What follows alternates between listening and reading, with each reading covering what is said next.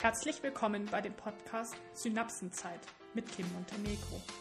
Ich erzähle euch aus meinem Leben mit Epilepsie, beantworte Fragen, die euch dazu auf dem Herzen brennen, führe Interviews mit spannenden Leuten, kläre über diese und andere unsichtbare Erkrankungen auf und freue mich auf den Austausch mit euch als Angehörige, Betroffene sowie interessierte Personen. Heute sitze ich nicht alleine hier, sondern ich habe Besuch. Das wird die erste Interview-Folge sein. Ich stelle mein Gegenüber. Nein, es ist nicht Gegenüber. Das ist, dass ihr euch es vorstellen könnt. Wir sitzen zu zweit, bewegungslos auf dem Sofa und starren in ein Mikro, das wir jetzt hoffentlich richtig ausgerichtet haben. Und ich bin auch kein Besuch, sondern und wo ich wohne hier. Hallo, ich bin Nils, ich bin der Mann von Kim. genau. Wir dachten uns, dass es ganz interessant sein könnte, noch eine weitere Perspektive mit reinzunehmen. Bislang habe ich euch ja alleine monologisiert und ja, ich werde heute Nils einfach mal ein paar Fragen stellen. Ihr werdet ihn sicherlich häufiger mal hören, da wir uns dachten, es gibt sehr viele Themen, die wir ansprechen können. Mal schauen, wie oft ihr ihn nicht zu Gesicht bekommt, aber zu Ohren hört sozusagen. Ich starte mal damit, Nils, dass du dich vielleicht auch ganz kurz vorstellen kannst. Das habe ich in der ersten Folge ja auch gemacht. Vielleicht magst du dich mal kurz vorstellen, wer du so bist. Oh Mann, ich dachte, der Satz eben wäre, dass ich mich vorgestellt habe. Ich heiße Nils, ich bin der Mann von Kim. Ich. Wie alt bist du? Ah. Wo kommst du her? Was machst du gerne? Das sind so Fragen, die man beantworten kann, okay. wenn man sich vorstellt. Alles klar, ich bin 29 Jahre alt. Ich komme aus Berlin ungefähr. Ähm, Wundes Thema. Na, so schlimm auch, ja. genau, ich bin 29 Jahre alt. Ich komme aus Berlin. Ich mache gern so alberne Sachen wie Fechten und Dungeons and Dragons Zeug. spielen. Ja.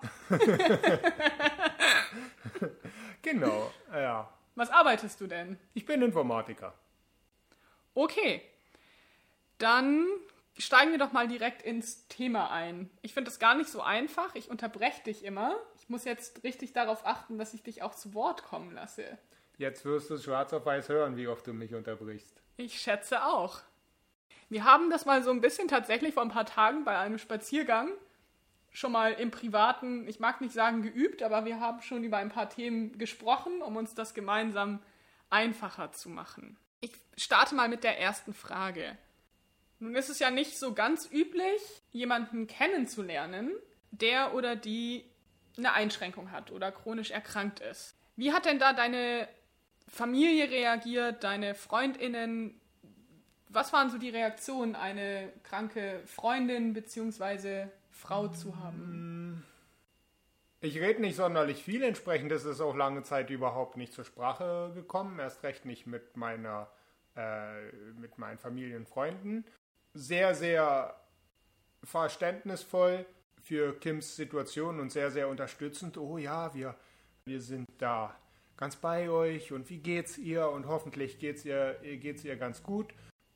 Jemand war auch sehr, sehr skeptisch und hat mich sehr, sehr stark darauf hingewiesen, dass es nicht nur ein Spaziergang ist, sondern dass es auch sehr viel Kraft kostet mit einem chronisch kranken Menschen zusammen zu sein. Und als wir dann verlobt waren, hat mich diese Person, hat mir diese Person sehr, sehr genau auf den Zahn gefühlt, ob ich mir überhaupt im Klaren bin, was das bedeutet, dass es eben nicht alles bloß eitel Sonnenschein ist, sondern dass ich manchmal auch eben ja, Krankenschwester sein muss und ob ich damit klarkommen werde. Da habe ich viele sehr, sehr ernste Fragen bekommen die ich äh, zu meiner Überraschung gut beantworten konnte. Erinnerst du dich denn noch an Fragen? Auch für mich war das tatsächlich sehr spannend damals, als du mir davon erzählt hattest. Meine erste Vermutung war ja dann auch, dass die Person unter Umständen vielleicht selbst auch an Epilepsie leidet oder jemanden kennt, der oder die an Epilepsie leidet. Aus meiner Perspektive ist das immer sehr überraschend, wenn Menschen so spezifisch nachfragen und ich werde dann immer so ein bisschen hellhörig, weil ich denke, da sind vielleicht auch persönliche Erfahrungen, die dahinter stecken. Was waren das denn so für, für Fragen und was waren deine Antworten? Muss ich jetzt ein Weilchen überlegen. Okay, die erste Frage war, ob ich mir bewusst bin, dass es eine genetische Veranlagung geben kann für Epilepsie und das heißt, dass auch unsere Kinder mal Epilepsie haben können. Habe ich gesagt, ja, bin ich mir bewusst, aber ist bei Kim nicht der Fall. Hm, eine weitere Frage war, ob ich dieses das Commitment eingehen kann und dass ich mir bewusst bin, dass es viele schlechte Phasen geben kann. Und auch da war meine Antwort dann, ja, weiß ich, bin ich für bereit und ähm, dafür kann ich eben die guten Momente umso mehr genießen. Es gab noch ein paar mehr Fragen, an die ich mir jetzt gar nicht so genau erinnere, aber so in die Richtung, in die Richtung ging das ja. Ich glaube, eine Frage war auch, ob du dafür bereit bist, also ob du dich darauf einlassen kannst und ob du ja von deinem, weiß ich nicht, wie es gemeint war, Lebenszeitpunkt her bereit bist oder mhm. ob du bereit bist, das so einzugehen für dich lebenslang. Mhm. Mhm. Ja. okay, ohne Antwort. Ich glaube, es wird auch für uns spannend, mal zu sehen, wie unsere Kon Kommunikation so ähm, zwischenmenschlich abläuft. Wie ohne Antwort? Ich habe doch geantwortet. du hast gesagt, ja. Ja. okay. Für mich ist sowas auch sehr interessant aus der Außenperspektive sozusagen zu, zu hören, weil Gedanken, die ich auch gerade zu Beginn unserer Beziehung oft hatte, war, dass es ein Stück weit meine chronische Erkrankung ist die natürlich uns beide betrifft, aber bei der ich gewissermaßen keine Wahl habe und du durchaus die Wahl hast zu sagen, ich gehe das nicht ein. Von daher waren für mich diese Fragen, die dir da gestellt wurden, sehr passende und treffende Fragen, weil es genau darum geht, dass es für dich eine bewusste Entscheidung für dieses Leben ist. Also ich nicke hier die ganze Zeit. Ich, ich stimme dem zu, dass das treffende Beobachtungen und Gedanken sind und auch eine, eine bewusste Entscheidung ist. Ich erinnere mich da gerade an unser erstes, nein, es war nicht unser erstes Date, das wir hatten. Das war der Tag, an dem wir zusammengekommen sind. Mhm.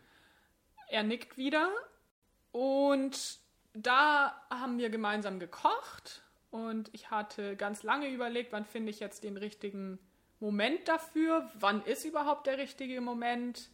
Ja, gewissermaßen damit herauszuplatzen und zu sagen, hey, ich bin chronisch krank, ich habe Epilepsie. Und dann habe ich so rumgeeiert und habe rumgestottert und habe dich letztlich nochmal darauf angesprochen, habe gesagt, hey, ich habe ja schon angedeutet, dass ich eine chronische Erkrankung habe, dass ich an Epilepsie leide und ich möchte das jetzt einfach nochmal ansprechen, weil das jetzt erstmal gar nicht so schlimm klingt, weil du vielleicht auch gar nichts oder wenig darüber weißt und dir nicht darüber bewusst bist, was für ein Rattenschwanz das nach sich zieht und dass ich im ersten Moment vielleicht gar nicht so krank wirke, dass das jetzt scheint, dass alles in Ordnung ist. Erinnerst du dich noch, wie du geantwortet hast?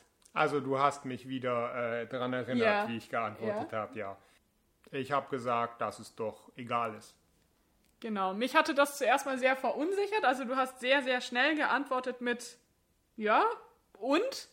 Zwischenzeitlich kenne ich deine Kommunikation und weiß das auch zu deuten, dass du mir damit zu verstehen gegeben hast, es ist total egal, was du hast. Es macht für mich keinen Unterschied.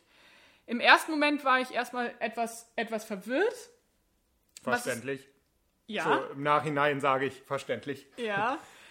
Aber es hat ja, es hat mir zwei Sachen gezeigt. Es hat mir gezeigt, okay, du nimmst mich so, wie ich bin. Es hat mir aber auch gezeigt, du hast keine Ahnung. Du, du hast keine Ahnung von der Krankheit und du hast keine Ahnung, worauf du dich einlässt. Für mich war das tatsächlich, da hatten wir es ja dann vor, vor ein paar Tagen auch davon, dass mir dieser Moment total in Erinnerung geblieben ist. Für dich war der gar nicht, hm. gar nicht so zentral wie für mich. Aber wir sind da immer mal wieder so auch auf diesen Moment zurückgekommen in diversen Gesprächen, weil ich auch immer wieder so dachte, okay, ich habe dir versucht, irgendwie zu sagen, hey, da steckt so viel mehr dahinter, was für dich in dem Moment noch nicht so greifbar war. Da würde mich jetzt irgendwie interessieren, wie, wie ist das so für dich, quasi die Einschätzung, die du damals hattest, was auf dich zukommt und dann der Abgleich mit der Realität gewissermaßen? Ich war ähm, und bin in vieler Hinsicht immer noch fernab der Realität. Ich habe, also das, als ich gesagt habe, ja und, nicht, nicht so wichtig, habe ich nicht gemeint, dass die, dass die Krankheit nicht so wichtig ist, sondern ich habe gemeint, dass eine Krankheit eine Krankheit ist und ich möchte dich so akzeptieren und so lieben, wie du bist, dass mir eine Krankheit selber da nicht im Weg stehen kann, soll, äh, sollte. So. Hm. Das war eine ehrliche, aber sehr hochnäsige Meinung.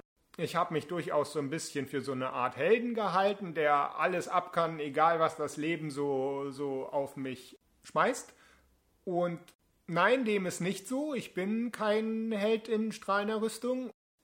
Auch wenn du manchmal ein Schwert in der Hand hast? Ja, ich fechte gerne, aber ja. aber die Rüstung hat viele Beulen. Ähm, genau, dann habe ich halt fest, äh, im Laufe der Zeit festgestellt, dass ich doch noch nicht so der große strahlende Held bin und dass äh, manche der Schwierigkeiten mir auch persönlich zu Leibe rücken. Und ja, dass das Leben eben schwierig sein kann, schwierige Phasen haben kann und schwierige Aspekte, die sich nicht so einfach wegwischen lassen, sondern die man verarbeiten muss, die man akzeptieren muss, mit denen man übereinander, nein, über die man miteinander reden kann, soll, muss. Muss, das lag mir gerade auch noch auf der Lippe, aber du hast es selbst noch hinzugefügt und sich dessen auch äh, bewusst sein muss, dass negative Aspekte existieren. Und hattest du irgendwelche Berührungspunkte mit Epilepsie oder chronischen Erkrankungen? War das für dich ein ganz neues Thema oder hast du dich da irgendwann schon mal mit auseinandergesetzt? Ich habe mich mal mit psychischen chronischen Erkrankungen auseinandergesetzt vorher, so Essstörungen und Depressionen und so, aber niemals mit körperlichen. Und ich dachte, das kann man ja irgendwie aneinander, aufeinander übertragen, aber das war dann doch sehr, sehr anders. Ich musste nochmal von Grund auf lernen, was ist Epilepsie, wie bewirkt, wie wirkt sich das aufs Leben aus und wie wirkt sich das auch auf ein, auf ein Beziehungsleben aus, weil ich habe auch vorher niemals äh, chronische Krankheiten unter dem Aspekt einer, einer Beziehung mir angeguckt, sondern nur weil ich äh, Fälle kenne. Wenn du jetzt so daran zurückdenkst, an deinen Lernprozess, der ja durchaus eine sehr hohe Lernkurve, sage ich mal, aufgenommen hat. Was hat dich denn am meisten überrascht oder gewundert? Was, was sind Dinge, über die du nie nachgedacht hast, die jetzt aber vielleicht alltäglicher Begleiter von dir, von uns sind? Das ist genau das Stichwort, alltäglicher Begleiter. Wie jeden Tag immer die Krankheit mit reinspielt, ein Pläne vermiesen kann und auch so allgemein im Alltag immer, immer merkbar ist. Ich dachte, das wäre halt so was, hier ist mal ein Anfall und da, äh, der kommt uns jetzt für eine Wochenendplanung in die Quere und zwischendrin ist alles gut. Aber dem ist nicht so. Es ist einfach ein, ein, ein ständiger Begleiter, dessen man sich eigentlich ständig bewusst sein muss. Und wie ist das für dich, wenn du einen Anfall mitbekommst von mir? Wie, wie geht es dir damit? Wie war das vielleicht auch, als du den, als du den ersten mit, mitbekommen hast? Wie mhm. ist das so als Partner? Ich habe ja in Anführungszeichen den Vorteil, mich selbst nicht zu erleben, sondern nur das erzählt zu bekommen. Mhm. Die Anfälle, die ich von dir mitbekommen habe, die waren in einem sehr, sehr sicheren Rahmen. Du hast sowieso schon auf dem Sofa gelegen. Äh, ich hatte Unterstützung da. Eine Freundin von Kim hat uns äh, besucht, als sie die meisten Anfälle hatte.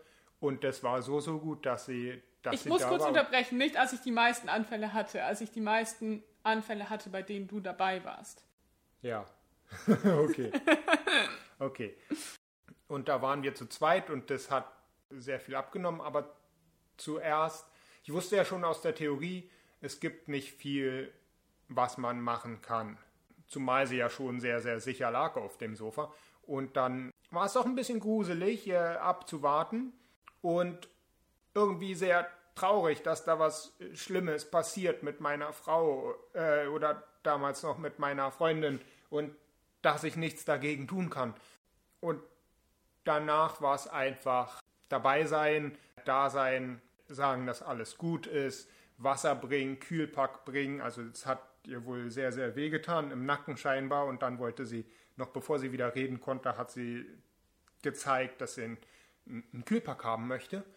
Oft wird, das ist mir letztens sehr bewusst geworden, ich, ich habe in Büchern und irgendwo gelesen, dass viele das für sehr, sehr eklig empfinden. Und ich muss sagen, mir ist nichts Ekliges aufgefallen. Es ist traurig und irgendwie herzzerreißend, dass so was Schlimmes da passiert und äh, was das alles äh, mit sich bringt, aber niemals irgendwie eklig oder würdelos.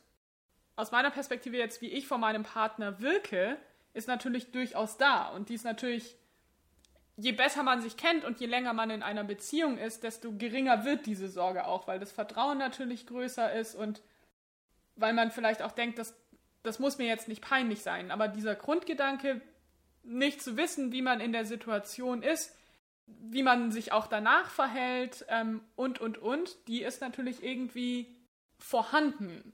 Und da frage ich mich, wie das jetzt aus, aus deiner Perspektive ist. Also ich war lange Zeit zu Beginn unserer Beziehung auch froh, dass Anfälle in der Nacht waren, die du dann irgendwie auch erst so retrospektiv irgendwie, dass ich dir gesagt habe, oh, ich hatte einen Anfall und du hast da in dem Sinne nichts davon mitbekommen.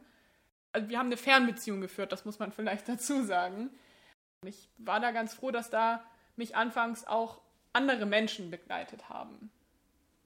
Und das nicht sofort in unsere Beziehung als Live-Thema mit reingekommen ist. Ich denke, es ist ein Vorteil, wenn ich als Partner dabei bin, weil erstmal erfahre ich dann gleich sofort, was Sache ist und je mehr ich mich damit auseinandersetze, desto mehr übe ich natürlich auch den Ernstfall und kann dann besser reagieren. Und es ist auch irgendwie beruhigend, den Prozess selber mitzuerleben, als im Vergleich dazu, quasi von deinen Kolleginnen angerufen zu werden, Kim hatte einen Anfall, Kim ist im Krankenhaus oder einfach nur, äh, sie liegt jetzt da auf dem Sofa und irgendwann können wir sie wieder mit nach Hause, können wir sie nach Hause fahren. Das hat mich dann sehr viel mehr aufgewühlt als die Male, als ich Anfälle selber miterlebt habe und äh, direkt da reagieren konnte. Was sind denn so Dinge, die sich für dich am meisten verändert haben? Nun verändert sich ziemlich viel, wenn man plötzlich in einer Beziehung ist. Aber wenn du jetzt so ein bisschen jetzt auch unseren Alltag anschaust, was würdest du sagen, sind Dinge, auf die du jetzt vielleicht einen anderen Blick hast als, als davor oder die sich wirklich auch im Alltäglichen für dich, für dich geändert haben? Oder ist das für dich gar nicht so eine Veränderung? Da muss ich eine Weile drüber nachdenken. Okay, jetzt sind ein paar Minuten vergangen und ich habe fertig überlegt. Ähm. es läuft richtig flüssig. Ja. Also erstmal hat sich alles sehr, sehr langsam verändert, weil wir, wie schon erwähnt, mit einer, mit einer Fernbeziehung angefangen haben und da bekommt man nicht so viel mit vom anderen. Mm. Deswegen sind wir vielleicht noch zusammen und jetzt ja, verheiratet. Ja, das kann schon sein. Glück im Unglück? vielleicht. Spaß beiseite. Was sind denn so Veränderungen? Oder gibt, vielleicht gibt es ja auch gar keine. Also man kann schon nicht mehr so spontan Dinge tun und auch das Spektrum an Dingen, die man, die man unternehmen kann, ist stark eingeschränkt. Wir können jetzt nicht zum Beispiel sagen, lass uns spontan schwimmen gehen. Bis sowas Einfaches dann überhaupt möglich ist, muss eine ganze Reihe an Faktoren erstmal gegeben sein. Es muss ihr gut genug gehen. Wir müssen Okay, wir müssen sowieso beide Zeit haben. das ist sinnvoll, ja. wenn man was gemeinsam unternimmt. Ja, das stimmt. Aber allein der Fakt, dass wir, dass wir einen Tag erwischen müssen, an dem es an dem's Kim gut geht, das ist schon, das ist schon selten. In letzter Zeit zum Glück nicht mehr so selten. Aber, aber zu Anfang war es wirklich nicht oft. Wir wollten bouldern gehen, wir wollen schwimmen gehen, wir wollen joggen gehen. Und ja, es gab nicht oft einen Tag, an dem es wirklich gut genug war, um sowas zu machen. Von daher sind solche Aktivitäten sehr, sehr selten. Und eine Fernbeziehung ist da auch nicht sonderlich hilfreich dabei. Ja.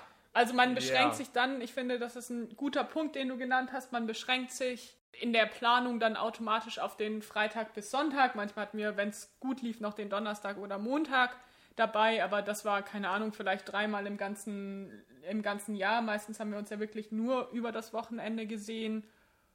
Und das war auch ein großer Druck für mich, den ich immer mitgedacht habe, so dieses, jetzt sehen wir uns ohnehin nur sehr kurz jetzt planen wir schöne Dinge und dann war natürlich auf der einen Seite die Hoffnung, die auch durchführen zu können, aber die Wahrscheinlichkeit, wenn man nur zwei Abende statt sieben Abende die Woche hat, ist natürlich geringer, dass dann so viel Kapazität da ist, Dinge zu tun, die ich ja teilweise auch sehr lange einfach gesundheitlich bedingt nicht mehr ganz so ausführen konnte.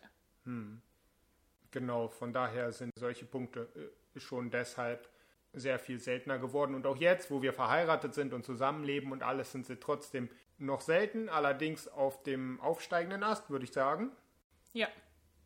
Gibt es, um da nochmal spezifischer zu werden, Dinge, von denen du sagst, die hast du jetzt eher im, im Kopf oder da handelst du auf eine bestimmte Weise mit mir, aufgrund der Krankheit, die du in einer Beziehung ohne Epilepsie nicht tun würdest? Genau. Ja, da gibt es zum Beispiel die, die eine Szene, die sich schon ein paar Mal äh, jetzt wiederholt hat. Kim ruft äh, eine Freundin von ihr an und dann geht sie raus und geht in den Weinbergen spazieren und telefoniert derweil mit ihrer Freundin.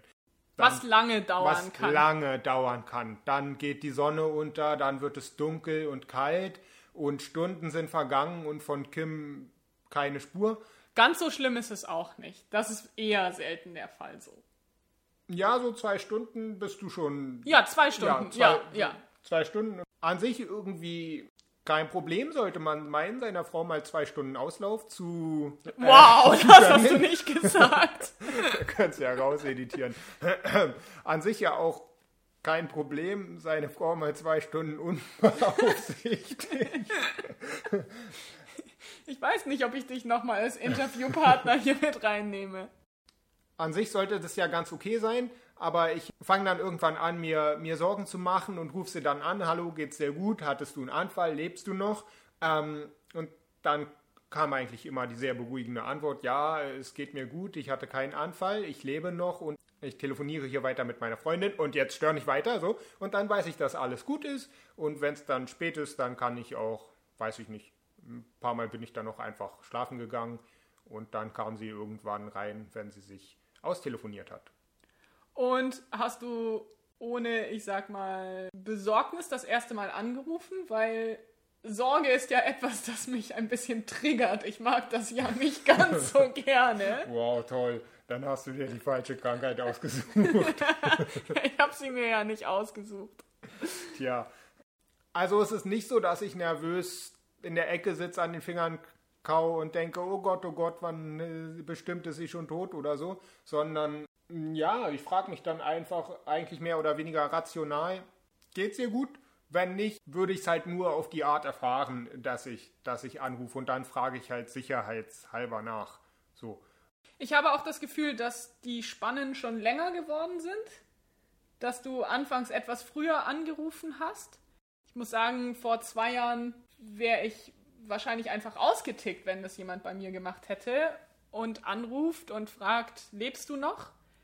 Ich kann sehr, sehr schlecht mit der Sorge anderer Menschen umgehen. Ich habe zwischenzeitlich verstanden, dass ich niemandem seine Sorge absprechen kann, dass es legitim ist, sich Sorgen zu machen, würde ich im umgekehrten Fall auch. Und ich kann es besser akzeptieren, weil wir in einer Beziehung sind. Ja, außerdem ähm, muss man auch mal noch mal zwischen Sorge, Vorsicht und Angst differenzieren. Es ist im Grunde eher eine Vorsicht als, als eine Angst, dass hier wirklich jetzt irgendwas passiert wäre. Ja, ich glaube, du brauchst es einfach dann so in dem Moment als Absicherung, dass ich jetzt wirklich noch telefoniere. Genau, dass ich einfach mit ruhigem Gewissen schlafen gehen kann und weiß, dass zumindest zu dem Zeitpunkt alles okay ist, ja. Genau. Und für dich ist es auch, oder war es auch erst ein Lernprozess zu verstehen, dass ich tatsächlich häufiger mal so lange telefoniere Oh ja. und dann draußen bin. Das heißt nicht, dass ich immer auch die ganze Zeit spaziere, aber ich mache das trotzdem auch ganz gerne draußen, einfach auch, weil ich in letzter Zeit nicht, nicht immer so viel nach draußen konnte. Aber für dich ist das einfach ja auch nicht üblich, zwei Stunden zu telefonieren. Absolut nicht.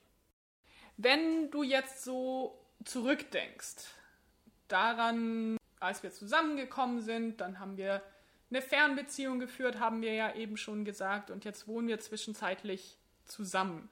Was denkst du denn, hätten wir anders machen können? Also nicht jetzt, was, was uns als Paar angeht, sondern ich meine so, was den Umgang mit der Erkrankung angeht. Ja, das war eine Baustelle von uns beiden eigentlich schneller offen sein.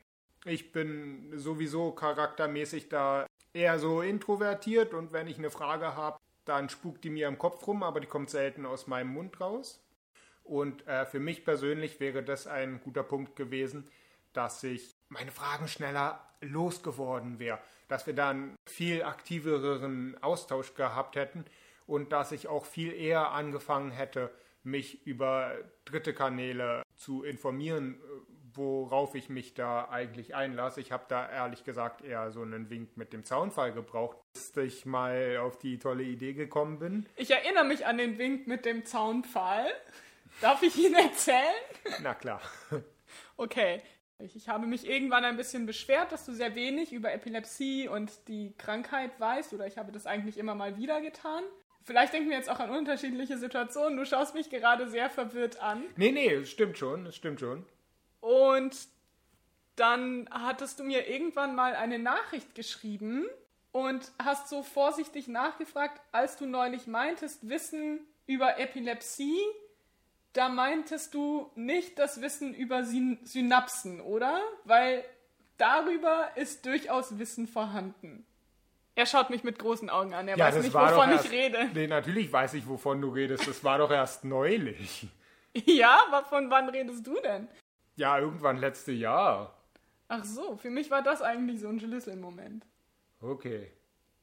Dann erzähl mal aus deiner Perspektive. Das ist für uns auch immer wieder spannend zu sehen, wir dass wir uns an, ja. da an sehr unterschiedliche Momente immer erinnern, was auch zeigt, dass man als Betroffener und ich sag mal, mhm. ähm, vielleicht Begleitung als betroffene Person auch immer wieder dann unterschiedlichen Fokus oder einen unterschiedlichen Blick hat. Ja, ja, vor so ungefähr genau einem Jahr hat mir Kim einen anderen Podcast über, Ach, über Epilepsie äh, empfohlen und äh, jetzt stelle ich erst fest, wie lange Dinge überhaupt in meinem Kopf drin bleiben können, bevor sie irgendwie rausplopsen. Wenn du jetzt meinst, dass, dass das Ereignis war ziemlich genau ein Jahr drauf.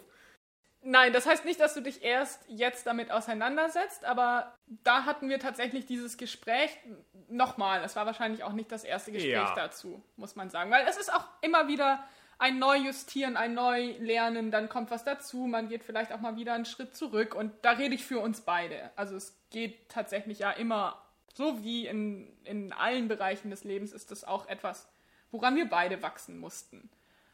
Und ich erinnere mich einfach nur daran, an diese Synapsenfrage. Und ich war mir im ersten Moment nämlich einfach nicht sicher, ob du das jetzt ironisch meinst. Dann haben wir aber geklärt, nein, du meinst es nicht ironisch. Du wolltest tatsächlich dich versichern, ob du dir Wissen über Synapsen anlesen sollst. Also ich wollte auch sehr, sehr gerne über Neuronen, neuronale Netze und Synapsen und sowas reden. Ja, ich weniger. Aber wir haben dann trotzdem ganz gut zueinander gefunden, was das angeht. Ja, das ist auch einfach so diese nicht nur Betroffenen und ich nenne es jetzt mal Begleitungs- oder Partnerinnenperspektive, sondern das sind auch unsere unterschiedlichen Charaktere, die da zum Vorschein kommen. Das ist ja. der Wissenschaftler links von mir und die Menschenfrau rechts von dir. Ja. Was nicht heißt, dass du diese Perspektive nicht einnehmen kannst. Du bist da sehr, sehr gut dazu in der Lage. Dir ist es manchmal nur im ersten Moment gar nicht so bewusst. Wie soll ich das sagen? Ich mag dir da nicht zu nahe. Ja, es ist, mir, es ist unintuitiv. Ja, das trifft es. Es ist nicht intuitiv für dich. Ja. Was nicht heißt, dass es dich im Nachgang nicht weniger interessiert und du nicht dennoch sehr, sehr reflektiert an die Sache rangehst. Jetzt haben wir ja so ein bisschen rausgehört, dass das für uns als Paar und für jeden alleine in unterschiedlichen Feldern definitiv ein Lernfeld war, mit der Krankheit umzugehen und auch äh, miteinander mit der Krankheit umzugehen. Das war für mich auch so ein großer Lernprozess, dass ich lange Zeit war ich da sehr für mich alleine verantwortlich und nun haben wir viele Dinge auch einfach geteilt. Ja, es hat auch ein Weilchen gedauert, Informationen von Kim über Kim, äh, von Kim rauszukitzeln. Für mich war das fraglich, soll ich, soll ich so früh einwerfen, dass ich Epilepsie habe oder nicht? Ich muss dazu sagen, ich habe eine sehr negative Erfahrung in Bezug auf eine Beziehung gemacht. Deswegen ist das für mich an sich auch nochmal vielleicht ein sehr sensibles Thema, sensibler als vielleicht bei anderen.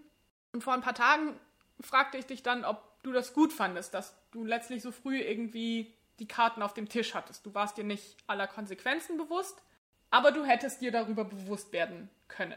Hm, ja. das, das interessiert mich einfach oder wahrscheinlich nicht nur mich, sondern ich kann mir vorstellen, dass das auch andere Personen interessiert, ob das für dich jetzt eher positiv oder negativ war, so früh Bescheid zu wissen. Das war sehr positiv. Tatsächlich hätte ein Großteil der Lernkurve noch früher stattfinden können. Das ist jetzt hauptsächlich von mir selber verschuldet, dass ich lange mit Fragen hinterm, hinterm Berger ge, gehalten habe. Das ist jetzt eigentlich mein Tipp für Paare oder werdende Paare ähm, an Menschen, die mit Epilepsie daten und Ziel auf was Langfristiges haben, dass man da offen ist. Also das gilt sowohl für die Person mit Epilepsie als auch den Partner dann, der wissen möchte, worum es da geht. Einfach alle Fragen stellen, sich selber informieren, miteinander drüber reden und herausfinden, worum es dabei geht. Ich muss mir da auch an meine eigene Nase fassen. Du hast jetzt viel Verantwortung gerade auch auf dich und auf deine Schultern genommen, dass du nicht genug gefragt hast wenn ich jetzt wieder die betroffenen Perspektive mit reinbringe, ist es auch wichtig, zumindest einen Grundstock an Informationen zu liefern und auszustrahlen, dass man auch gesprächsbereit und gesprächsoffen ist. Und ich schätze, dass das auch von mir nicht immer der Fall war und auch da eine Fernbeziehung nicht unbedingt hilfreich ist. also es gibt einfach Themen, die sind so bedeutungsstark, dass man sie nicht eben am Telefon mal so zwischen Tür und Angel besprechen mag. Genauso wenig aber Freitagabends, wenn man nach sechs Stunden Zugfahrt sich sieht, sofort auf den Tisch legt. Ja, oder damit die zwei Tage, die man miteinander hat, äh, damit sich irgendwie verbittern will. Genau, verbittern klingt jetzt sehr. Nein, vermiesen. das klingt besser? Versauen? Verhunzen? All das zusammen letztlich habe ich eigentlich ähnliche Worte dafür im Kopf. Was passiert ist, man hat so eine Kennenlernphase, die sowieso nochmal in die Länge gezogen wird durch, man kann sich nicht ständig sehen. Mit allen Fragen, mit denen man sich beschäftigt, bekommt diese Kennenlernphase, ja, der wird etwas Unbeschwertheit genommen. Es kommt sowas sehr Ernstes mit rein. Mhm. Und man muss sich mit Themen auseinandersetzen, mit denen man sich nicht unbedingt auseinandersetzt, wenn man frisch zusammenkommt oder vielleicht noch gar nicht zusammen ist und sich gerade erst noch kennenlernt. Das ist so ein bisschen eine unnatürliche Situation, in die man sich verfrachtet. Das ist dann automatisch so Kennenlernen im Speed-Modus. Ja, und Kennenlernen mit Literaturrecherche. Das auch. Das war so meine größte Erkenntnis, dass wir da früher intensiver hätten reden können. Ich mag jetzt bewusst nicht müssen sagen. Retrospektiv ist das natürlich aber auch einfach zu sagen, weil wir wissen, mhm. dass wir das auch als Paar gemeinsam, dass wir da genug Vertrauen haben. Ich habe auch die Gewissheit, dass du gut, sehr gut damit umgehen kannst. Und du hast dich da jetzt auch schon kennengelernt, wie du damit umgehen kannst. Mhm. Es ist so ein bisschen Poker spielen, ohne ein gutes Blatt zu haben. Also nicht nur der Erkrankte, sondern alle beide haben dann äh, spielen dann Poker ohne ein gutes Blatt. Womit ich meine ist, man Jetzt habe ich mich in meiner eigenen Metapher verwurstelt. Vor ein paar Tagen meintest du, das ist ein bisschen wie blind Poker spielen und das fand ich ein total treffendes Bild. Ja, ja. Magst du das ausführen? Mag ich durchaus. Also was ich damit meine, ist, dass man nicht weiß, wie der andere reagiert und wie der andere überhaupt reagieren kann. Ob er vielleicht, wenn man zu viel offenbart, ob der dann vielleicht aussteigt oder ob er doch äh, mitmachen kann. Ja, aber auch, ob das dann vielleicht dieselbe Reaktion, wenn man ein paar Monate äh, gar nicht drauf eingeht und dann äh, zum späteren Zeitpunkt wiederkommt, ob das dann vielleicht trotzdem dieselben Konsequenzen haben kann. Ich finde es sehr schön, wie du jetzt mit Aussteigen und ich weiß nicht, welche Begriffe du noch verwendet hast, aber du bist jetzt sehr, sehr schön in deiner Poker-Metapher geblieben. Ja, Menschen einen Korb geben. Genau, das kann ja durchaus passieren. Und das ist auch so aus meiner Perspektive heraus immer so eine Gratwanderung gewesen. Du hast mir von Anfang an immer versichert, dass du da an meiner Seite bist und dass ich mir keine Gedanken machen muss, dass ich mir keine Sorgen machen muss. Trotzdem hatte ich ja irgendwie so dieses Gefühl, was du ja eben auch nochmal bestätigt hast, du hast eigentlich keine Ahnung. Ohne das jetzt, das meine ich gar nicht böse, sondern einfach kein Wissen über die Krankheit. Auch für mich ja.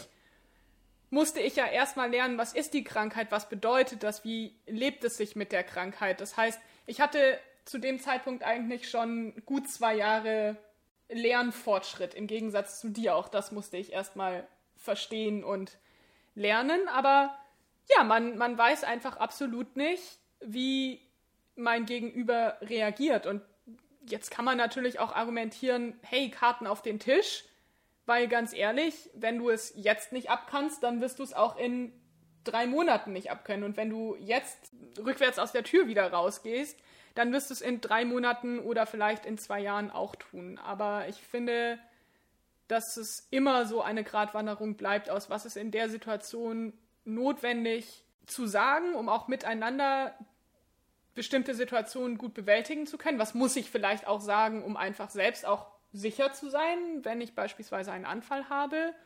Und was möchte man für den Moment zumindest mal aus der Beziehung noch rauslassen, sich einfach so kennenlernen? Mhm. Das ist eine komplizierte Gratwanderung und es gibt vielleicht keine genaue Antwort. Da ist jeder Mensch ja auch unterschiedlich und jedes Paar hat dann eine ganz andere Dynamik. Total. Wir haben ja für uns beispielsweise auch festgestellt, dass wir da ganz verschieden in unserer Kommunikation sind. Dass für mich ist es super wichtig, ein Thema anzusprechen, wenn es irgendwie im Raum steht. Also so dieser berühmte Elefant, der im Raum steht. Und das darüber reden hilft mir.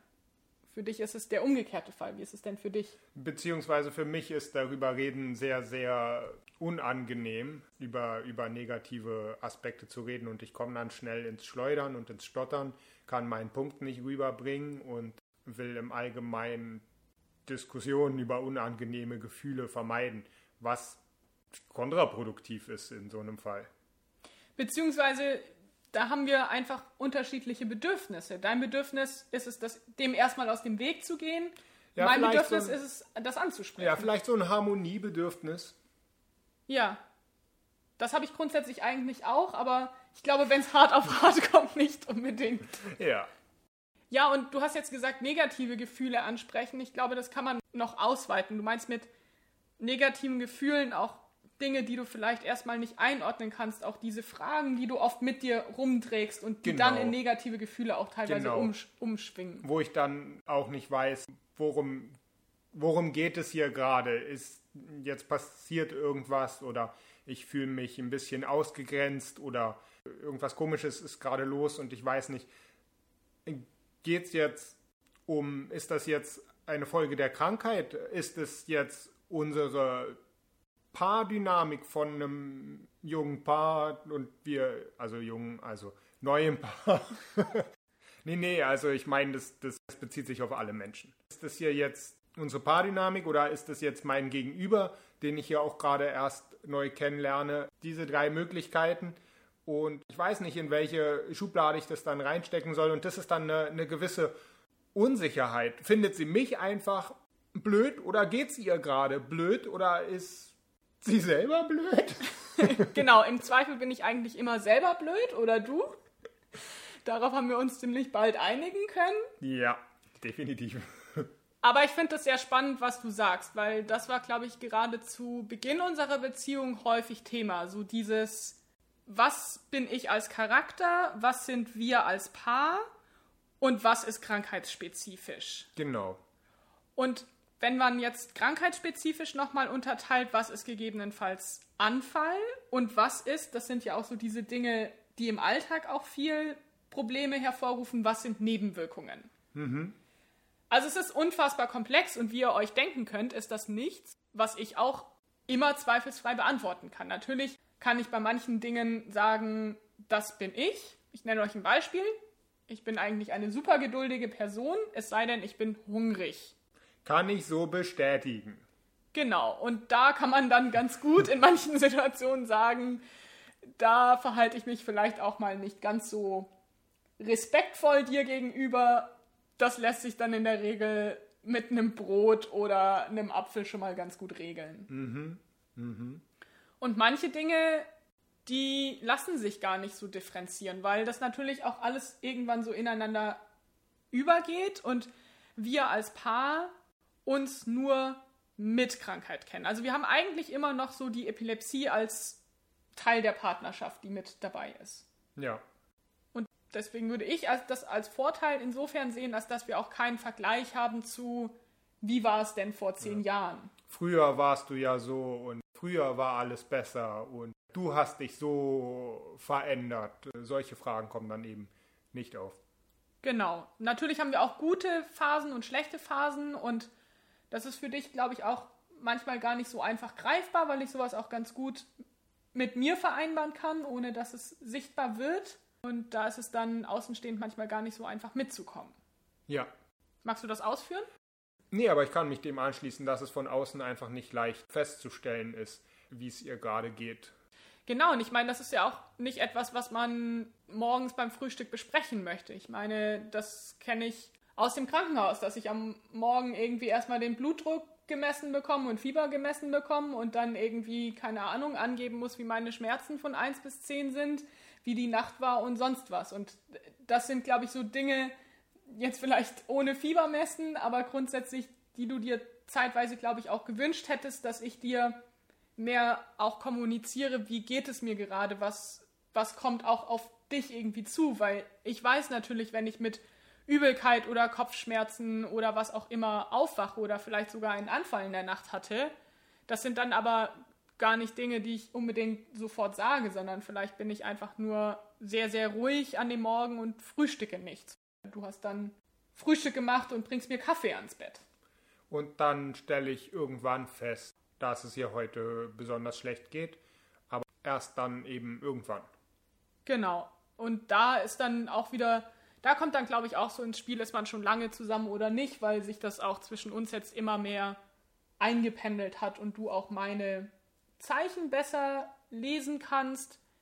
Ich mich aber auch bemühe, häufiger zu sagen, wie es mir geht. Ja, und im Zweifel kann man davon ausgehen, dass es dir vielleicht eher schlecht geht. Also nicht, weil es immer der Fall ist, sondern weil es einfach psychologisch für mich das Beruhigendste ist. Ich gehe erstmal von was Schlechtem aus und sage, das ist so der Normalfall. Vor dem Frühstück sowieso. Vor dem Kaffee. Vor dem Kaffee, ja. Wenn es besser wird, dann freue ich mich. Ja, ich finde, das ist eigentlich eine sehr schöne Herangehensweise. Nicht, weil du irgendwie vom Negativen ausgehst, so bist du auch überhaupt gar nicht, aber weil es potenziellen Enttäuschungen vorbeugt. Ja. Apropos Enttäuschungen, du hattest vorhin angesprochen, dass so Wochenendplanungen oder Dinge, die man sich vornimmt, nicht immer so gut funktionieren, dass es viele Faktoren gibt, von denen letztlich so eine Planung abhängig ist. Ich erinnere mich wiederum, dass ich oft auch mit mir gestruggelt habe am Anfang, kann ich jetzt bei gewissen Dingen, auf die wir uns vielleicht eine ganze Woche freuen, auch sagen, hey, geht jetzt gerade nicht, weil ich dann auch immer so im Kopf hatte, jetzt sitzt du da, man muss sagen, deine Wohnung im Wedding war jetzt auch nicht sonderlich gut ausgestattet und sehr gemütlich oder hat viel Möglichkeit geboten, andere Dinge zu tun. Also wenn du nicht war, da warst, war ich dann noch äh, einfach bei meinen Eltern. Ja, ich weiß, aber ich meine jetzt, wenn wir dann etwas geplant hatten, war das oft so, dass du anfangs dann tatsächlich einfach nur irgendwie rumsaßt und nicht viel gemacht hast? Ich hatte keinen Plan B. Einfach, äh, das ist eine so eine Sache, die mich dann, das ist das, was ich vorhin meinte, wie allgegenwärtig die Krankheit ist. Ich dachte, okay, wir nehmen uns vor, wir wollen hier jetzt bouldern gehen, meinetwegen. Und dann geht es nicht und dann Wahnsinn, du erwähnst einmal den Wedding und ich fange an zu Berlin. Ja, ich bin dafür, dass du das beibehalten solltest. Und dann geht es nicht. Dann fällt mir nichts, nichts ein. dann fällt mir nichts ein, womit ich mich sonst beschäftigen soll, weil Kim ist jetzt ewig weit gefahren, ist jetzt hier und besucht mich und jetzt ist die Arme den ganzen Tag krank.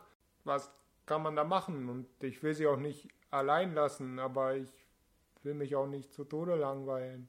Genau, und da hat es dir, glaube ich, auch sehr geholfen, dass ich irgendwann zu dir meinte, hey, nur weil ich etwas nicht machen kann, heißt das nicht, dass du es nicht zeitgleich auch sein lassen musst. Also wir haben dann angefangen, eigentlich schon während unserer Fernbeziehung, dass auch du einen Plan B hast. Sei es, weil wir vereinbart haben zu telefonieren und das dann nicht ging. Ich meine, das sind ja auch, auch so, so Themen. Auch ein Telefontermin kann gegebenenfalls nicht eingehalten ja, mit Kim, Mit, mit Kim zu telefonieren, das dauert lange.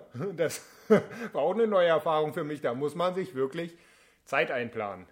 Ja, und nicht nur das, sondern es kann einfach auch sein, dass auch da gesundheitlich bedingt Telefonieren gerade einfach nicht so drin ist. Gen genau, das meine ich ja eigentlich. Man muss sich dann Zeit einplanen und dann habe ich jetzt hier den einen Abend, an dem ich alleine bin und telefoniere und dann ist, findet, findet er halt nicht statt. Und mir hat es dann auch super geholfen zu wissen, wenn ich jetzt, ich konnte mit viel reinerem Gewissen absagen, weil ich wusste, okay, du hast dir einen Plan B gemacht. Der Plan B war dann meistens, dass du Sport oder Musik gemacht hast. Ja. Und das ist eigentlich auch jetzt noch so, dass es dann manchmal Dinge gibt, die machst du vielleicht alleine oder du hast dann dein Alternativprogramm und bist nicht abhängig davon, wie es mir geht. Wir sind natürlich für die Dinge, die wir gemeinsam tun wollen, sind wir davon abhängig, wie es mir geht. Aber du sitzt nicht da und bist dann sozusagen mit out of order. Ja, manchmal schon immer noch, aber meistens, meistens nicht. Ja, aber es hat, also in meiner Perspektive hat es sehr nachgelassen. Ja. Aber vielleicht ist es auch falsch, ich krieg's dann ja auch gar nicht zwangsläufig mit. Hättest du irgendwie so zwei Dinge oder weniger oder auch mehr, die du anderen Paaren raten würdest? Du hast zwischendrin jetzt immer mal so etwas gesagt oder die du auch PartnerInnen Freundinnen, Familienmitgliedern oder oder so als Tipp mitgeben würdest oder von denen du dir vielleicht wiederum gewünscht hättest, hey, das wäre voll gut für mich gewesen, das zu wissen. Ja, für Paare findet heraus, worum es bei der ganzen Sache äh, geht, wie es eurem, eurem Partner, eurer Partnerin mit Epilepsie geht, was ihre Bedürfnisse sind und was ich, ich sage jetzt immer ihre, weil äh, für mich ist halt Kim die, die Partnerin mit Epilepsie. Ich kann mir jetzt nicht so gut einen Mann an deiner Stelle vorstellen. Obwohl ich so kurze Haare habe? Trotz dessen. Ja, findet heraus, was eure Partnerin oder euer Partner mit Epilepsie braucht, aber auch was ihre Ein Einschränkungen sind und findet auch raus, wie es euch selber damit geht. Ich meine, damit macht nicht den, denselben hochmütigen Fehler wie ich, sich selber für einen, für einen Held zu halten, der alles ab kann, sondern ihr müsst einsehen, dass ihr auch Grenzen habt, dass eure Kraft eine begrenzte Ressource ist und dass ihr auch nicht alles alleine schultern müsst, sondern auch auf Dinge, Hilfsnetzwerke zugreifen. Ja, ja und auch Dinge abgeben könnt und mit eurem Partner, eurer Partnerin bereden könnt. Ähm, es ist zum Beispiel wirklich auch eine emotionale Last, eine tatsächliche mhm. Last, dass man sich um seinen Partner, seine Partnerin sorgt, dass bestimmte Dinge in der Beziehung einfach nicht so gut funktionieren, wie, wie man sie um sich herum eben beobachtet bei anderen Paaren. Beispielsweise gehen wir jetzt einfach mal spontan bouldern. Äh, ja, nein, nix da. So spontan geht das gar nicht. Oder vielleicht geht spontan am allerbesten. Geplant ist eigentlich ja, ja. eher die Schwierigkeit. Oh ja, dann so rum. Planen wir uns ein schönes Wochenende und äh, führen es dann auch in, in voller Länge durch, machen wir krassen Sport zusammen, was man dann vielleicht bei anderen Paaren um sich herum immer wieder sieht und daneben mehr oder weniger in der Hinsicht dasteht. Oder heiraten wir und man weiß am Tag davor eigentlich aus zwei Gründen nicht genau, ob das funktioniert. A, hat das Standesamt Corona bedingt auf. B, wird meine zukünftige Frau in der Lage sein, das Haus zu verlassen und bis zum Standesamt zu kommen. Ja, Spoiler, äh, beides ja. Sie konnte das Haus verlassen und das Standesamt hatte auf. Genau, ich war eine junge, hüpfende Kuh auf der Weide. Ja. und dann noch einen zweiten Tipp, der sowohl Familie, Freunde als auch potenzielle Partner gleichermaßen betrifft. Seid geduldig. Gebt den Erkrankten den Raum, den sie brauchen, wenn sie sich nicht nach Aktion fühlen, nach viel Reden fühlen, dann findet einen anderen Zeitpunkt und respektiert auch, dass manches einfach nicht beredet werden kann zu jedem Zeitpunkt. Das ist ein richtig guter Hinweis noch, dieses nicht zu jedem Zeitpunkt bereden. Ich glaube, dass du ganz oft mit Fragen auf den richtigen Zeitpunkt wartest. Ja.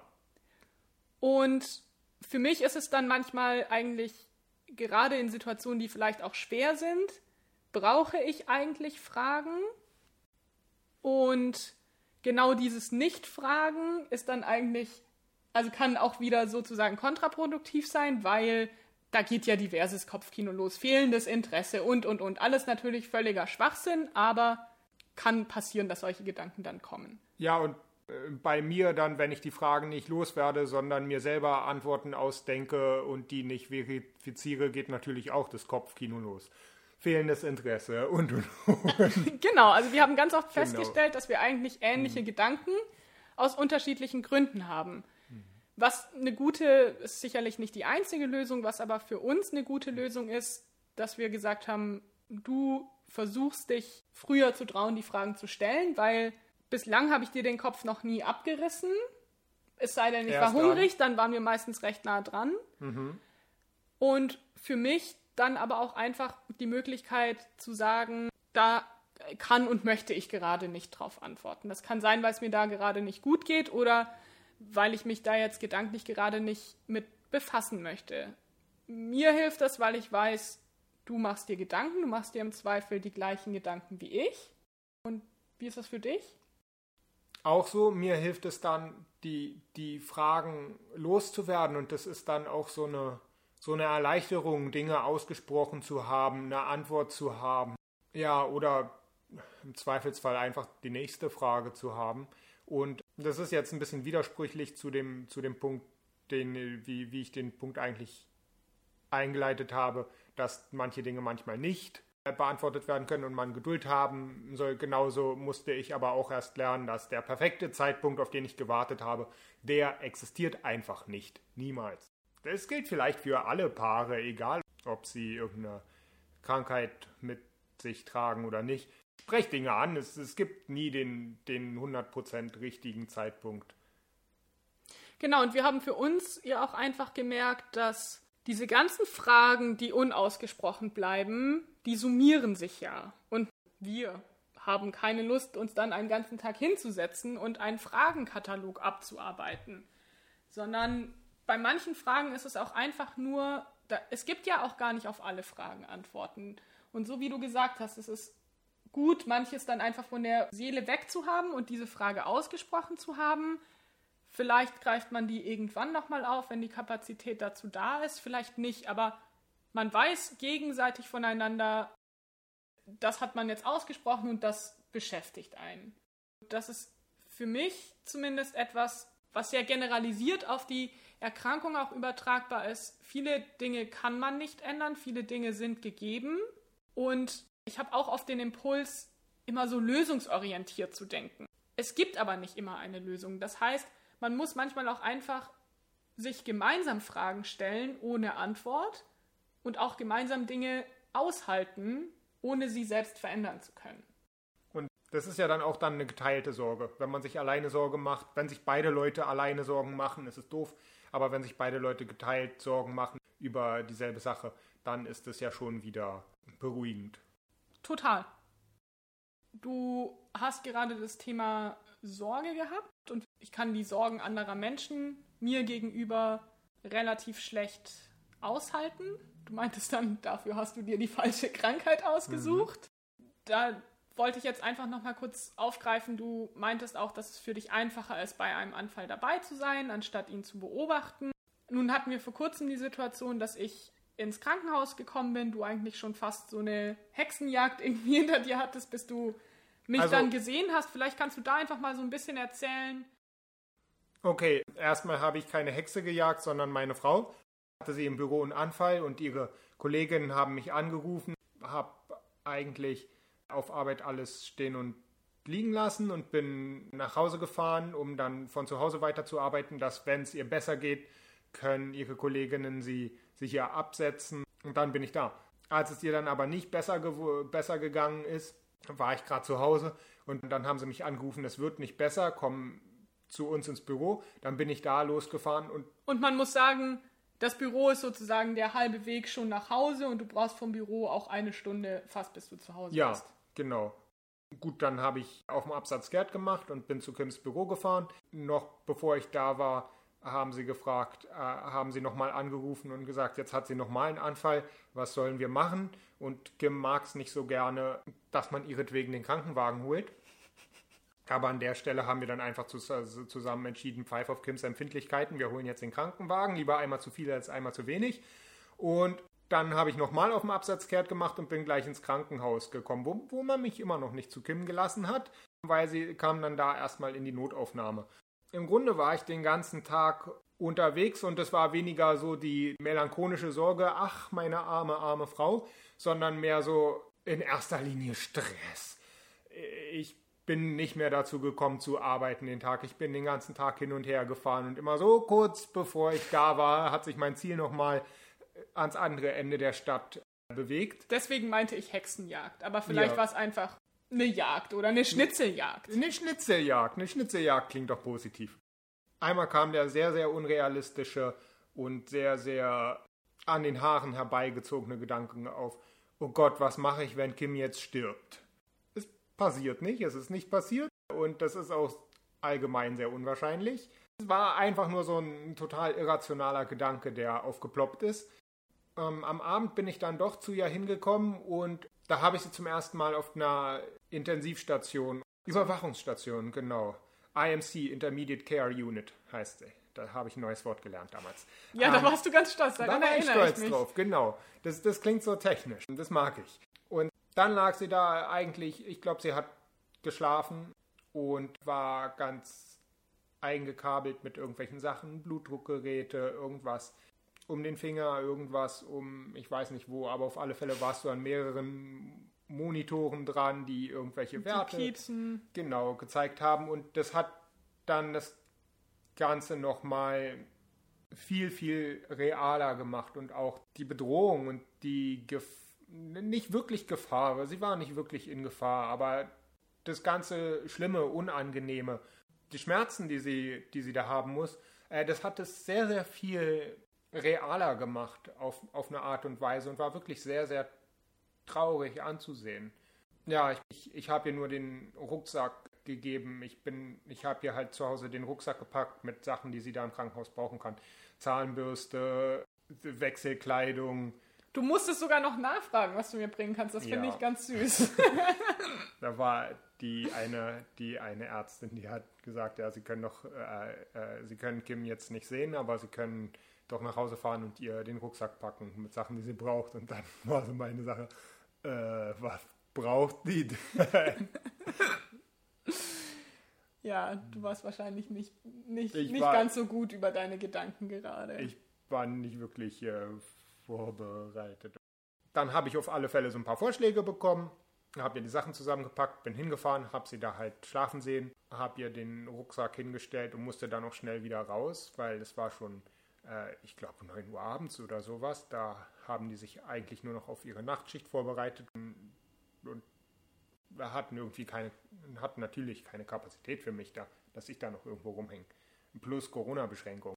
Plus grundsätzliche Besuchsbeschränkungen ähm, auf der IMC. Also ich glaube, da, da gibt es grundsätzlich nur ein oder zwei Stunden Besuchsfenster am Ja, Tag. ja, es war sowieso weit außerhalb des Besucherzeitraums. Genau. Am nächsten Tag habe ich sie dann in der normalen Krankenhausstation besucht und da durfte ich auch nur kurz bleiben und es war schon ein sehr, sehr unangenehmes Gefühl. Es hat mich so ein bisschen ans äh, Altenheim meiner Oma erinnert, das Krankenhauszimmer. Ja, und man muss dazu sagen, auf der Neurologie liegt man meistens auch mit alten Menschen gemeinsam in einem Zimmer. Das kann es gewesen sein. ja, es sind tatsächlich nicht so oft junge, junge Leute dann auch mit da. Nun hatten wir ja für dieses Wochenende, an dem ich dann im Krankenhaus war, hatten wir ja Pläne eigentlich. Ja, wir wollten zusammen meine Eltern in Brandenburg besuchen und meine Familie. Hatte ich an dem Wochenende Geburtstag oder war Ach, das stimmt, anderer? ja. Nein, du hattest auch Geburtstag. Oh ja, und ich hatte Geburtstag und wollten, wir wollten dafür zusammen zu meiner Familie fahren. Ähm, ich wollte dann natürlich auch erstmal alles über Bord schmeißen und dann sagen, nein, ich bleibe bei Kim. Was aber dazu geführt hätte, dass ich sie sowieso nur einmal am Tag eine Stunde lang hätte besuchen dürfen und ich wäre wär mir auch gar nicht sicher gewesen, ob sie Besuch empfangen würde. Und dann hat Kim selber mir vorgeschlagen, dass ich doch einfach ja zu meinen Eltern fahren soll. Das ist mir natürlich sehr, sehr schwer gefallen, meine Frau da gefühlt alleine im Stich zu lassen. Praktisch gesehen gab es unglaublich viele Leute, Kollegen, Freundinnen, die sich um sie gekümmert haben, wo ich so, so glücklich und so dankbar äh, bin. Und ja, dann bin ich halt alleine zu, mein, zu meiner Familie gefahren, habe da meinen Geburtstag gefeiert und hatte eigentlich tatsächlich eine sehr, sehr gute Zeit gehabt. Und ich habe den Urlaub echt bitter nötig gehabt. Wir haben telefoniert, aber denke ich. Ja, wir haben telefoniert. Ich erinnere mich nicht an jedes Telefonat. Ich glaube, wir hatten auch schon über ein Telefonat mal ausgetauscht, an das ich mich gar nicht mehr erinnert habe.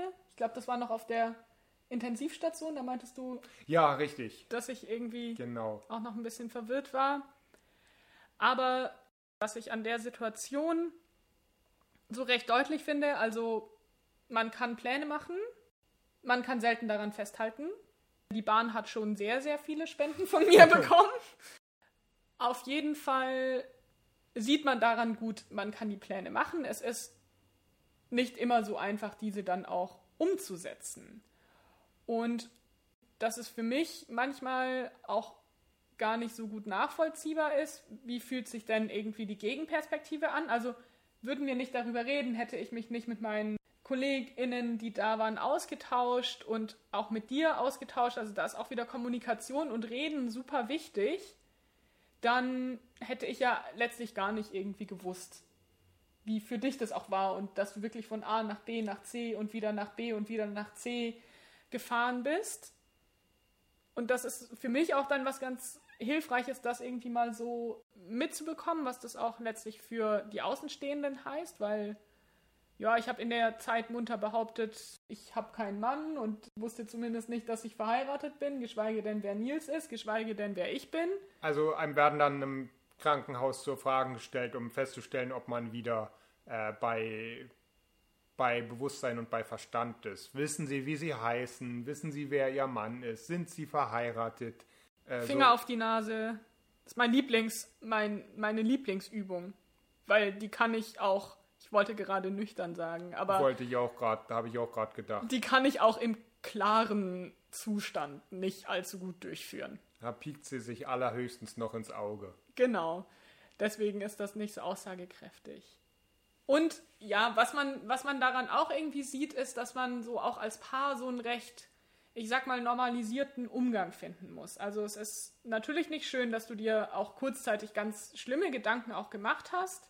Es ist aber okay, wenn die natürlich aufkommen. Aber dass es dann genauso in Ordnung ist, auch teilweise an dem Plan festzuhalten, dass du zu deiner Familie fahren konntest, deinen Geburtstag feiern konntest und da dann so eine Balance zu finden. Du hast ja dann ganz wunderbar dafür gesorgt, wer mich an welchem Tag irgendwie theoretisch besuchen kommen kann, hast da die ganze Orga übernommen, hast auch mit meinen Eltern zum Beispiel kommuniziert und da einfach irgendwie äh, zu lernen, wie kann ich für die Person da sein, wie kann ich trotzdem präsent sein, ohne vielleicht wirklich auch da zu sein in dem Sinne und dann auch Selbstfürsorge für dich zu treffen und auch auf deine Bedürfnisse zu hören. Ja. Da bin ich auch sehr froh, dass wir da so rational drüber, drüber denken können und so rationale Entscheidungen treffen können und auch ein Stück äh, aus unserer Position herausgehen, äh, uns mal kurz als dritte Person betrachten können, was wäre jetzt in Anbetracht aller Optionen das Beste und das dann auch durchführen können, wo große, große Interessenkonflikte ja eigentlich auch da waren und Emotionskonflikte. Ja, und ich glaube, dass es da auch sehr hilfreich ist, dass einfach auch irgendwie, dass wir das auch so leben in unserem Alltag und du nicht immer genauso eingeschränkt bist wie ich, weil natürlich gibt es manche Dinge, die können wir teilen, aber es gibt auch manche Dinge, die werden nicht besser dadurch, dass man sie teilt. Da gehört definitiv dazu, kurzzeitig nicht am Leben irgendwie teilzuhaben, obwohl du es ja könntest. Das macht es irgendwie dann eher doppelt schlimm. Hm. Genau, das war mal so ein ziemlich tiefer Einblick, ziemlich großer ich. Einblick. Ja, wie wir als Paar mit der Krankheit umgehen. Eine Frage habe ich vielleicht doch noch dazu. Ist für dich das nur negativ, dass wir gewissermaßen gemeinsam mit einer chronischen Erkrankung leben? Also du hast sie nicht, aber sie ist Teil von unserem gemeinsamen Leben. Ist das nur negativ für dich oder kannst du dem auch was Positives abgewinnen? Das kann ich nicht so gut. Mhm. Eher negativ. Eher negativ. Für mich wären positive Dinge zum Beispiel gerade so dieses, die guten Tage wertzuschätzen und die dann auch wirklich zu nutzen. Ja, das stimmt allerdings. Ich kann für Dinge, die man sonst als Kleinigkeiten abtun könnte, sehr, sehr dankbar sein. Das ist manchmal nur ein Abendessen. Ja? Hm. Was für mich auch positiv ist, wenn ich jetzt zum Beispiel so an das Kennenlernen auch zurückdenke, die Kombination aus chronische Erkrankung und Fernbeziehung, sage ich mal, die hat uns sehr früh dazu gebracht, auch über sehr intime Themen zu reden, sage ich mal. Was auch unter anderen Umständen hätte stattfinden können, dass man sich auch mit seinen Gefühlen sehr früh irgendwie auch ähm, offenbart und irgendwie verletzlich macht. Wir haben das eben auch schon als, als Negativbeispiel sozusagen angebracht, aber ich finde, das ist dem kann man genauso auch was Positives abgewinnen. Ich weiß nicht, wie es dir da geht. Also ja, man also, kriegt schneller Sicherheit. So ja, wir haben uns sehr früh in sehr negativen Situationen schon beobachten können und zusammen sein können, wo wir im Grunde schon nach wenigen Monaten eine krisenerprobte Beziehung hatten. Ja, das ist das, das ist genau das, was ich meinte. Also für manche Dinge für die man sonst irgendwie sehr, sehr lange braucht, was ja auch schön ist. Es ist ja schön, nicht irgendwie sehr früh mit einer Krise konfrontiert es zu sein. Es ist ja schön, nicht andauernd Krisen zu haben. Total. Aber andererseits ist es ja, finde ich, auch sehr, sehr wertvoll zu wissen, dass man da wirklich eigentlich durch dick und dünn gehen kann gemeinsam. Ja, weil Krisen kommen sowieso, egal ob man Krankheiten hat oder nicht, oder ob man ganz gesunde, eine Beziehung zwischen zwei kerngesunden Menschen hat, auch die können Krisen bekommen und es kann wanken und äh, alles Mögliche. Und dann lernt man seinen Partner nochmal von einer ganz anderen Seite kennen, wenn, wenn man Stress hat, wenn Bedürfnisse fehlen, wenn der andere eine, eine Grenze überschritten hat, alles Mögliche. Und das sind dann halt mitunter unschöne Entdeckungen, die man dann äh, macht, unschöne Erkenntnisse, die man dann über seinen Partner hat und in der Hinsicht, ja, haben wir manches davon hinter uns. Ja, ich, also ich muss ganz ehrlich sagen, ich kenne dich unfassbar gut oder habe schon sehr, sehr früh das Gefühl gehabt, dich unfassbar gut zu kennen. Nicht umsonst sind wir jetzt auch verheiratet, aber ich denke schon, dass das auch damit zu tun hat, dass wir sehr schnell sehr intens auf einer Gesprächsebene auch waren und auch irgendwie auch wussten, wie tickt der andere in seiner Kommunikation, wie denkt der andere, was, was, sind, was sind Themen, die vielleicht dünnes Eis sind. Ja, so dieses, wie kommunizieren wir miteinander und dass wir da unterschiedliche Bedürfnisse auch in, in der Kommunikation und in der Art und Weise Probleme anzugehen haben. Okay, ich drehe wieder zurück zu, dass wir euch einen Einblick gegeben haben in die Art und Weise, wie uns die Krankheit im Alltag beschäftigt, wie wir gewisse Dinge auch in der Kennenlernphase angegangen sind und ja, der Blick nach außen, was würden wir anderen betroffenen Paaren raten? Ja, was sind Themen und Dinge, die zuerst gar nicht so bedacht werden? Nils, ich danke dir, dass du dich darauf eingelassen hast. Das ist ja nicht dein liebstes Thema, viel zu reden. Ja, also viel habe ich nicht geredet und ich habe mich sehr gefreut, mitmachen zu können und ein paar Sachen sagen zu können. Und bist du dazu bereit, das nochmal irgendwann zu machen oder habe ich dich jetzt abgeschreckt mit meiner Interviewart? Na klar, gerne. Wunderbar. Ja, dann von mir aus auch nochmal ein Tschüss. nochmal ein Tschüss. Auf Instagram heiße ich Kim Schmitzi. Ich freue mich, wenn ihr mir folgt, wenn ihr mich liked, wenn ihr den Podcast teilt und mit mir in Interaktion tretet. Vielen Dank und bis zum nächsten Mal.